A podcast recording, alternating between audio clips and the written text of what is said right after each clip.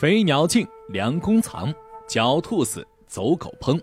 在历朝历代，因为功高震主、不得善终的人比比皆是。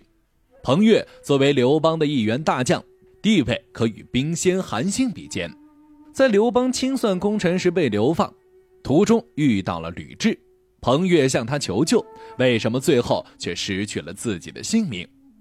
在秦朝末年，各地农民都纷纷起义反抗。作为其中一个不起眼的小人物，彭越架不住兄弟的再三请求，最终答应带领这帮人起义。但作为老大，首先就要确保自己的地位。他定下了一个规矩，要求第二天太阳出来就集合，谁没有按时到就把谁杀了。结果第二天还真有人睡到日上三竿才来，这不是瞌睡来了遇到枕头，彭越直接把迟到的人杀了，一下子就震慑住了那些心怀鬼胎之人。但拉起队伍之后，另一个问题来了：这么点人也干不了大事儿。也就能抢抢劫，做会儿强盗。当务之急是要找一个可以跟随之人。此时起义军有数波，但他真正了解的并不多。正好当时刘邦来攻打他所在的昌邑，彭越观察后暗中帮助了他，反正没什么坏处，就当结个善缘了。虽然最后昌邑没打下来，但两人之间已经互有默契。之后刘邦去攻打咸阳。彭越就在原来的魏国一带收揽该国逃亡的士兵。项羽巨鹿之战后分封诸侯时，他手里满打满算也就一万余人，连参加宴会的资格都没有，更别说分封了。他只能带着手下到处游荡。项羽的这次分封让很多人都不满意，其中意见最大的要数齐王田荣了。田荣回到封地后，就自立为齐王，举兵反楚。在项羽忙着攻打齐国时，刘邦趁机写信给彭越招揽他。彭越收到刘邦的邀请，自然是高兴万分。毕竟自己之前一直不被别人看在眼里，且两人之前也有交情，所以他答应了刘邦的招揽。之后，在与楚将萧公角的大战中一举获胜，成功阻拦了项羽前进的步伐，只能在齐国继续待下去。趁此机会，刘邦联合五路诸侯，集结五十六万兵马去攻打彭城。之后，彭越就带着他的三万兵马在外，正式归顺了刘邦。正好他在魏国待的时间比较长，且此时也已经收复了魏国十几个城池，刘邦就让彭越拥护魏王豹，在魏国做丞相，总揽军政大权。刘邦在彭城战败后，彭越帮助阻击项羽的追兵。让刘邦顺利逃生，在后来垓下之战时，彭越在梁地切断了楚军的粮道，为刘邦提供了巨额粮草，让项羽不得不奋力一战。当韩信在前方与楚军大战时，彭越在后方寻机不断骚扰，让楚军疲于应战。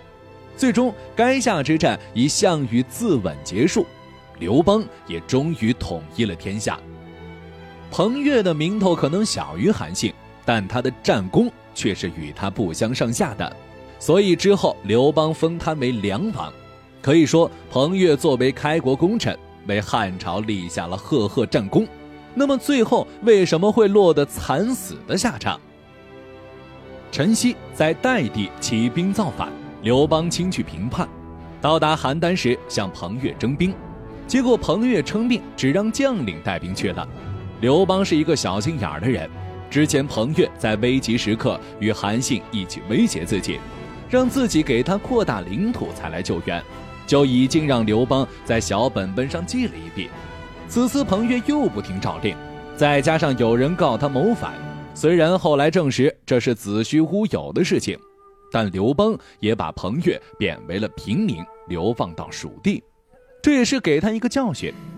朕正是念你当年灭楚有功，所以才免你一死。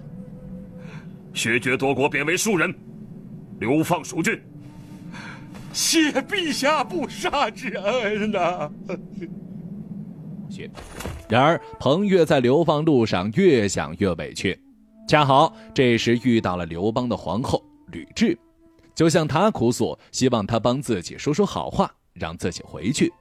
吕雉思考一番后，答应并把彭越带回了洛阳，但转头却建议刘邦直接把他杀了，以绝后患。刘邦听后也觉得有道理，吕雉就指使彭越的舍人告他谋反，其后就是刘邦出场了。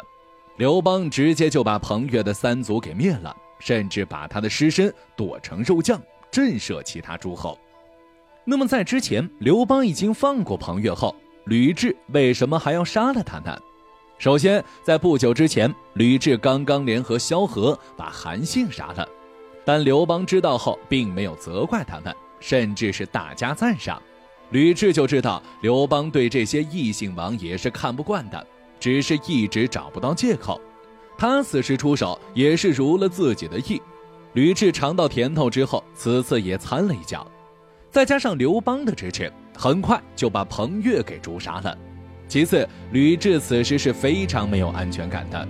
刘邦之前几次动过换太子的念头，即使后来不再说了，万一哪一天再抽风，可能自己就惨了。因此，自己必须强势起来。在刘邦心中有一席之地，让他再起想法时有所忌惮，最后就是利益相争了。天下熙熙，皆为利来；天下攘攘，皆为利往。这一句至理名言用在这里也合适。如果没意外的话，下一任皇帝是自己的儿子，那么这些战功赫赫的开国功臣就比较碍眼了。他们功劳大，在朝堂上的拥护者众多。再加上他们的封地合起来也占据了汉朝大半江山，对于之后的管理肯定多有不便。因此，现在趁着刘邦还活着，赶紧多弄下来几个，等儿子上位时就轻松多了。因此，吕雉果断下黑手把彭越灭了。毕竟彭越的能力在那儿呢，放虎归山就是养虎为患。彭越的死亡可以说是比较惨的，他是真没那个胆去谋反的。对于一个之前只能靠打劫等手段来为生的人来说，现在自己不仅被封为异姓王，吃穿不愁，还有那么大的封地，他没有刘邦那么大的野心，所以他是真的比较满足。但他也是真傻。不久之前，韩信的例子还在跟前儿，他竟然没有一点儿警惕之心，还相信刘邦与吕雉。要知道，他与韩信之前可是做了类似的事情呢。